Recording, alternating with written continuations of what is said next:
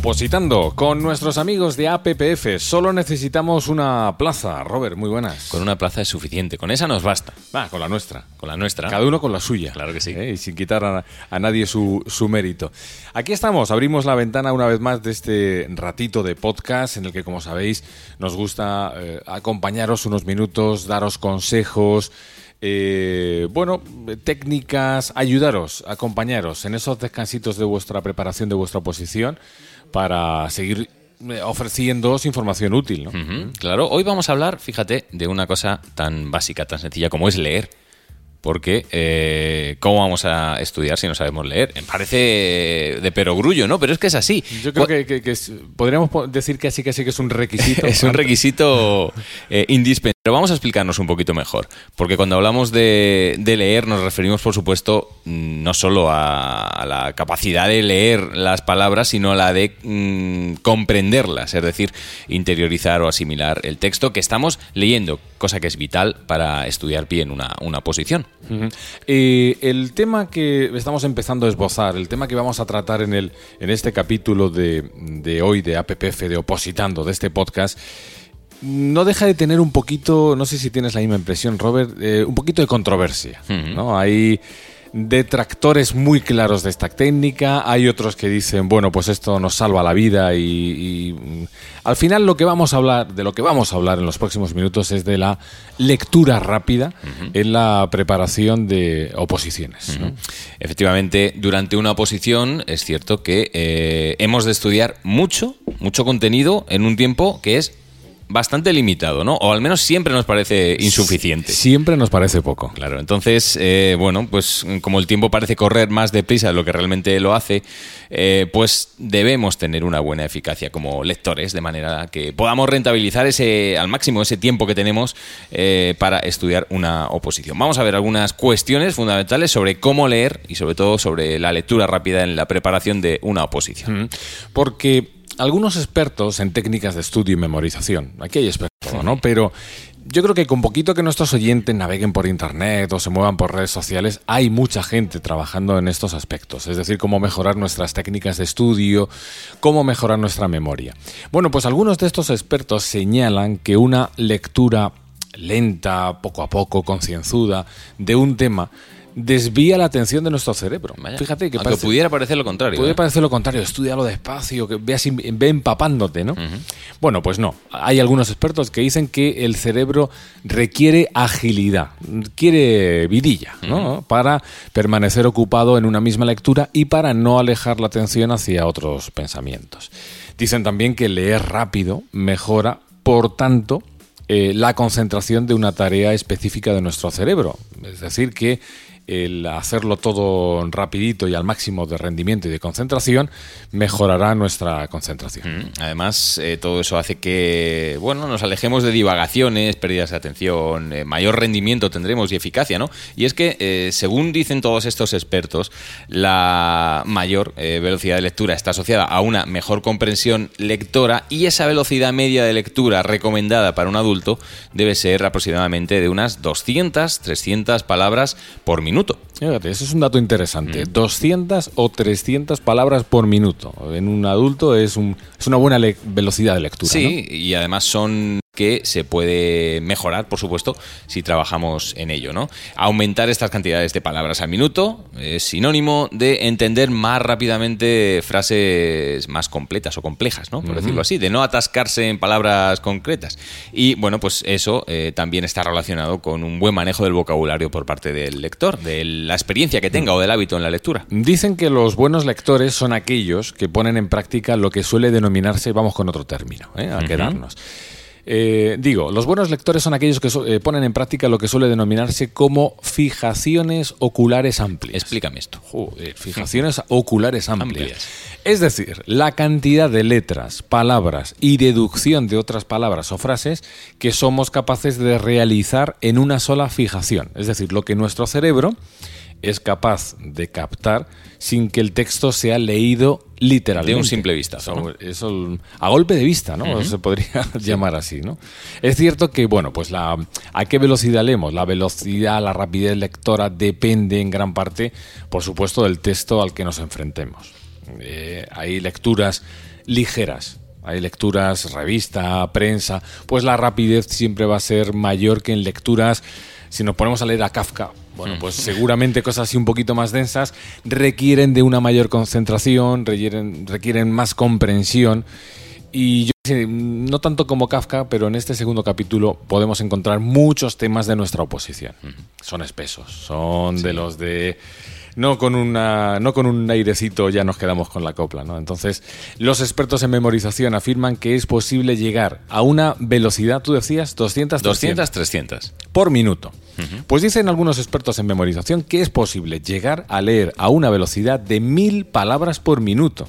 Esto ya es volar aunque también hay quienes afirman que una lectura a esta velocidad puede llegar a comprometer mm. que nos estemos realmente enterando. Quizá leer demasiado rápido no puede ser tampoco demasiado bueno, ¿no? Para comprender todo el texto. ¿En qué quedamos entonces? ¿200 o 300? ¿Aspiramos a 1000? Bueno, pues yo creo que ni... En el término medio, ¿no? En el término medio. Trabajando una serie de ejercicios de lectura, eh, mm, practicando como siempre, podemos llegar a intentar conseguir una buena media de 400 o 500 palabras por minuto sin que sea necesario saltarse partes del texto y que, bueno, pues eso, que intentemos o que consigamos comprender lo que estamos leyendo. 400 o 500, eso es un buen listón. ¿eh? Claro que sí. Y para todo ello, como siempre, y en este podcast nos gusta hacerlo, hay consejos, eh, recomendaciones para, en esta ocasión, pues aprender a, leer eh, más rápido, a leer mejor en definitiva. ¿no? Vamos a dar una serie de, de consejitos que nos pueden ayudar en nuestra oposición. Por ejemplo, hacer un análisis previo de la lectura a la que nos vamos a, enfrentar, ¿no? Por ejemplo, a la hora de comenzar eh, ese, tema, la, lectura de ese tema, podemos hacer un análisis de lo que vamos a leer, conocer de antemano si es un texto más o menos técnico, eh, cuál es su volumen, cuál es su estructura, sus palabras clave. Todo esto Vamos a bueno, pues hacernos un mapa mental global del tema del bloque o de la lectura que vamos a, realizar, ¿no? Mm, vamos, en definitiva, nos estamos familiarizando con el, con el texto para que luego lo comprendamos mucho mejor. Bueno, pues punto uno, consejo uno, análisis previo, un vistacito previo para saber a qué nos enfrentamos. Otro consejito, otro punto, tratar de conocer el vocabulario. Otro consejo habitual es el de conocer los términos o vocabulario empleados en el texto. Si durante una lectura desconoces el significado de una palabra, para inmediatamente. Es decir, no sigas, no dejes correr eso porque, eh, bueno, eh, es contraproducente. Abres un diccionario, buscas su significado. Puedes pensar a priori que esto es parar, eh, que esto haces un stop y que esto te rompe el ritmo, que estás ralentizando la lectura, pero el efecto va a ser el contrario. Es decir, puede que esa palabra se reproduzca muchas veces durante la lectura y si no sabes o no tienes claro muy bien a qué se está refiriendo, bueno, pues eh, se puede volver en tu contra. Entonces, analiza bien y trata de conocer todas las palabras, el significado de todo lo que estás leyendo. Mira, seguimos con más análisis. Y antes ah, decíamos que hay que hacer un análisis previo de la lectura, también es bueno hacer un análisis previo de nosotros mismos como lectores. Es decir, autoconocernos para eh, trabajar sobre las malas costumbres que podemos tener como, como lectores. Por ejemplo, entre otras, leer en voz alta, ¿no? Como hacen los niños al aprender a, a leer, ¿no? Sí. Mentalmente lo que leemos, detenerse en exceso sobre una palabra o frase o retroceder en numerosas ocasiones, las regresiones en la lectura que, se llaman, ¿no? Pues todo esto lo podemos trabajar. Muy bien. Vamos con otro, otra palabra que seguramente algunos de nuestros oyentes que están ahí embarcados en su oposición a lo mejor no ha escuchado nunca, pero debemos evitar la subvocalización. ¿Qué es? Bueno, pues la subvocalización significa que repites en tu mente todo aquello que estás leyendo tú tienes esa sensación, ¿no? Estás leyendo y es como que tu voz interior te va, es la que te va contando lo que estás leyendo. Bueno, pues es un hábito que perjudica a la velocidad lectora, porque eso ralentiza lógicamente el proceso de lectura. Debemos aprender a identificar la información de lo que leemos sin necesidad de repetir las palabras en nuestra mente. Esta, este término, esta subvocalización nos limita y por eso debemos intentar reconocer aquellos momentos en los que estamos cayendo en esa costumbre. Oye, uy, uy, está la voz ahí hablando. Bueno, pues vamos a intentar trabajar directamente sobre esos momentos, tratar de no repetir las palabras en tu cabeza. Y bueno, pues si vas consiguiendo leer más de 300, lo que decíamos antes, si llegas a las 400 o 500 palabras por minuto, significará que has progresado o incluso que has abandonado esta costumbre, que has abandonado la subvocalización. Bueno, vamos con un detalle muy sencillo, pero que nos puede ser de, mucha ayuda. Utilizar una guía. Una guía. Una pero guía. No las páginas amarillas. No, no, no, no, no una guía de páginas amarillas, una guía pues con una, una regla, por ejemplo, o un- algo que te sirva como para marcar el, el renglón de la lectura, ¿no? Un dedo, un bolígrafo, Una batuta. una batuta. Sí. Cualquier instrumento puede serte útil si, si te ayuda, ¿no? Eh, bueno, pues esto mm, nos puede servir de utilidad para acelerar nuestra velocidad de lectura, evitar también posibles relecturas que disminuyan nuestra rapidez como lectores. Otra opción también, mm, que puede sustituir a la guía y puede servir también, puede ser útil, es subrayar lo, lo leído, ¿no? Mm, Eso es algo que yo utilizaba en mis tiempos de estudiante. Eh, no siempre, no continuamente, pero cuando había un párrafo que yo decía, esto es importante que te quedes con él, siempre utilizaba como guía la, pues la punta del pic, la punta del, del bolí, ¿no? Entonces yo iba siguiendo la lectura con la punta como, era como una especie de subrayado mental, ¿no? de, de esto y, y me funcionaba bastante bien. Eh, otro consejo, vamos a por otra eh, pequeña técnica, que a lo mejor incluso el titular puede llamar la atención. Leer en zigzag. Bueno, pues la técnica de lectura en zigzag es fácilmente aplicable y muy efectiva a la hora de lograr buenos resultados de compresión y de lo que estamos hablando, de velocidad de lectura. Para ello, bueno, pues solo deberás mover los dedos de tu mano por debajo de la línea del texto a una mayor velocidad a la que lo haces normalmente. Es decir, al finalizar la línea, retrocede al comienzo de la línea siguiente como si estuvieras zigzagueando. Esto es un poquito yo también lo que hacía con el boli. Sí. ¿eh? Seguir ahí un poquito. Bueno, pues vas haciendo ese zigzag, vas siguiendo las líneas, final de la línea al principio de la siguiente, y esta técnica te permitirá comprender el significado del texto por medio de una ruta, lo que llaman ruta fonológica, es decir, le vas eh, identificando al cerebro rápidamente cada una de las letras que compones la palabra, eh, la estructura de las frases, entonces es muy también muy efectiva y recomendable. Bueno, vamos con otro concepto, la técnica de las palabras clave. Bueno, en su nombre está, ¿no? El, el- el concepto de esta, de esta técnica, ¿no? Es decir, buscar en esa- esos renglones, en esas palabras, en esas frases, los términos clave, ¿no?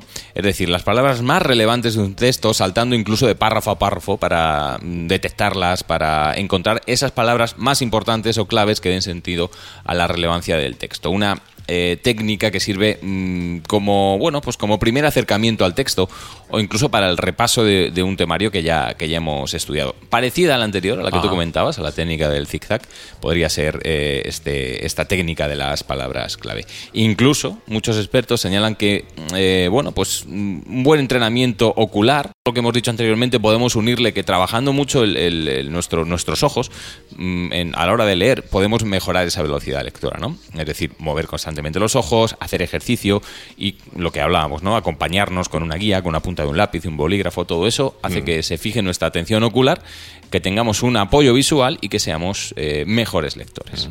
Y como en todo en esta vida, eh, quizás también podemos echar mano y ayudarnos, apoyarnos en la tecnología para, bueno, pues tener ahí esos aliados, esas herramientas que pueden mejorar nuestra lectura, la velocidad de nuestra lectura e incluso ir presumiendo por la calle, oye, ¿sabes que soy un lector rápido?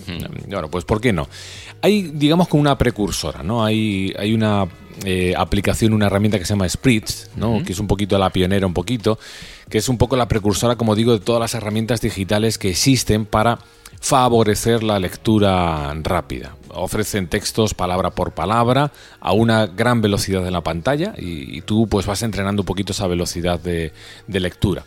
Eh, hay muchas técnicas, hay también muchas apps. eh, hay incluso, incluso tanto en la App Store como en, en Android, pues tienes también, si haces una búsqueda rápida en torno a lectura rápida, velocidad lectora y demás, te salen muchas herramientas de entrenamiento para esto. Y además, incluso, por ejemplo, existen extensiones en, para tu navegador web, para Google Chrome, co- como Jets o como Speed Reading Trainer, que también van por el. Es decir, al final, educarnos y poner nuestros ojos en forma para captar nuestra atención. Y antes de acabar este capítulo de- del podcast de APPF, te vamos a poner una tarea, un ejercicio para hoy a realizar como Y- opositor. Y no es ver TikTok. Eso no mejora la No, velocidad. no, eso no, en absoluto. Bueno, y quizá no sepas cuál es tu velocidad lectora, ¿no? Ya hemos hablado de la cantidad de palabras por minuto. Bueno, es bueno que lo, que lo conozcas, que sepas cuál es tu autoconocimiento como lector. Así que ponte a prueba y eh, descubre cuántas palabras por minuto eres capaz de leer o también descubres si caes en algunos de los errores de lectura que hemos eh, comentado, ¿no? Realiza alguna de las técnicas que te hemos recomendado y, bueno, pues conseguirás de esta manera mejorar tu eh, capacidad de comprensión y concentración de cara a preparar tus oposiciones. Yo casi, casi eh, me voy con una reflexión. Tú piensas que si nosotros de serie empezamos a estudiar una oposición y somos capaces de meternos en el coco 200, entre 200 y 300 palabras por minuto, Imagínate que si con estas sencillas técnicas y un poquito de entrenamiento conseguimos subir a 400, no más, si ganamos 100 palabras por minuto, tú piensa la cantidad de temario que vamos a adelantar en nuestro tiempo de estudio. O sea, si eso lo multiplicamos por minutos y por horas de trabajo, vamos a ser capaces de, estudiar muchísimo más. Y le estaremos ganando la batalla a uno de los que es el tiempo, ¿no? Totalmente. importante. Totalmente.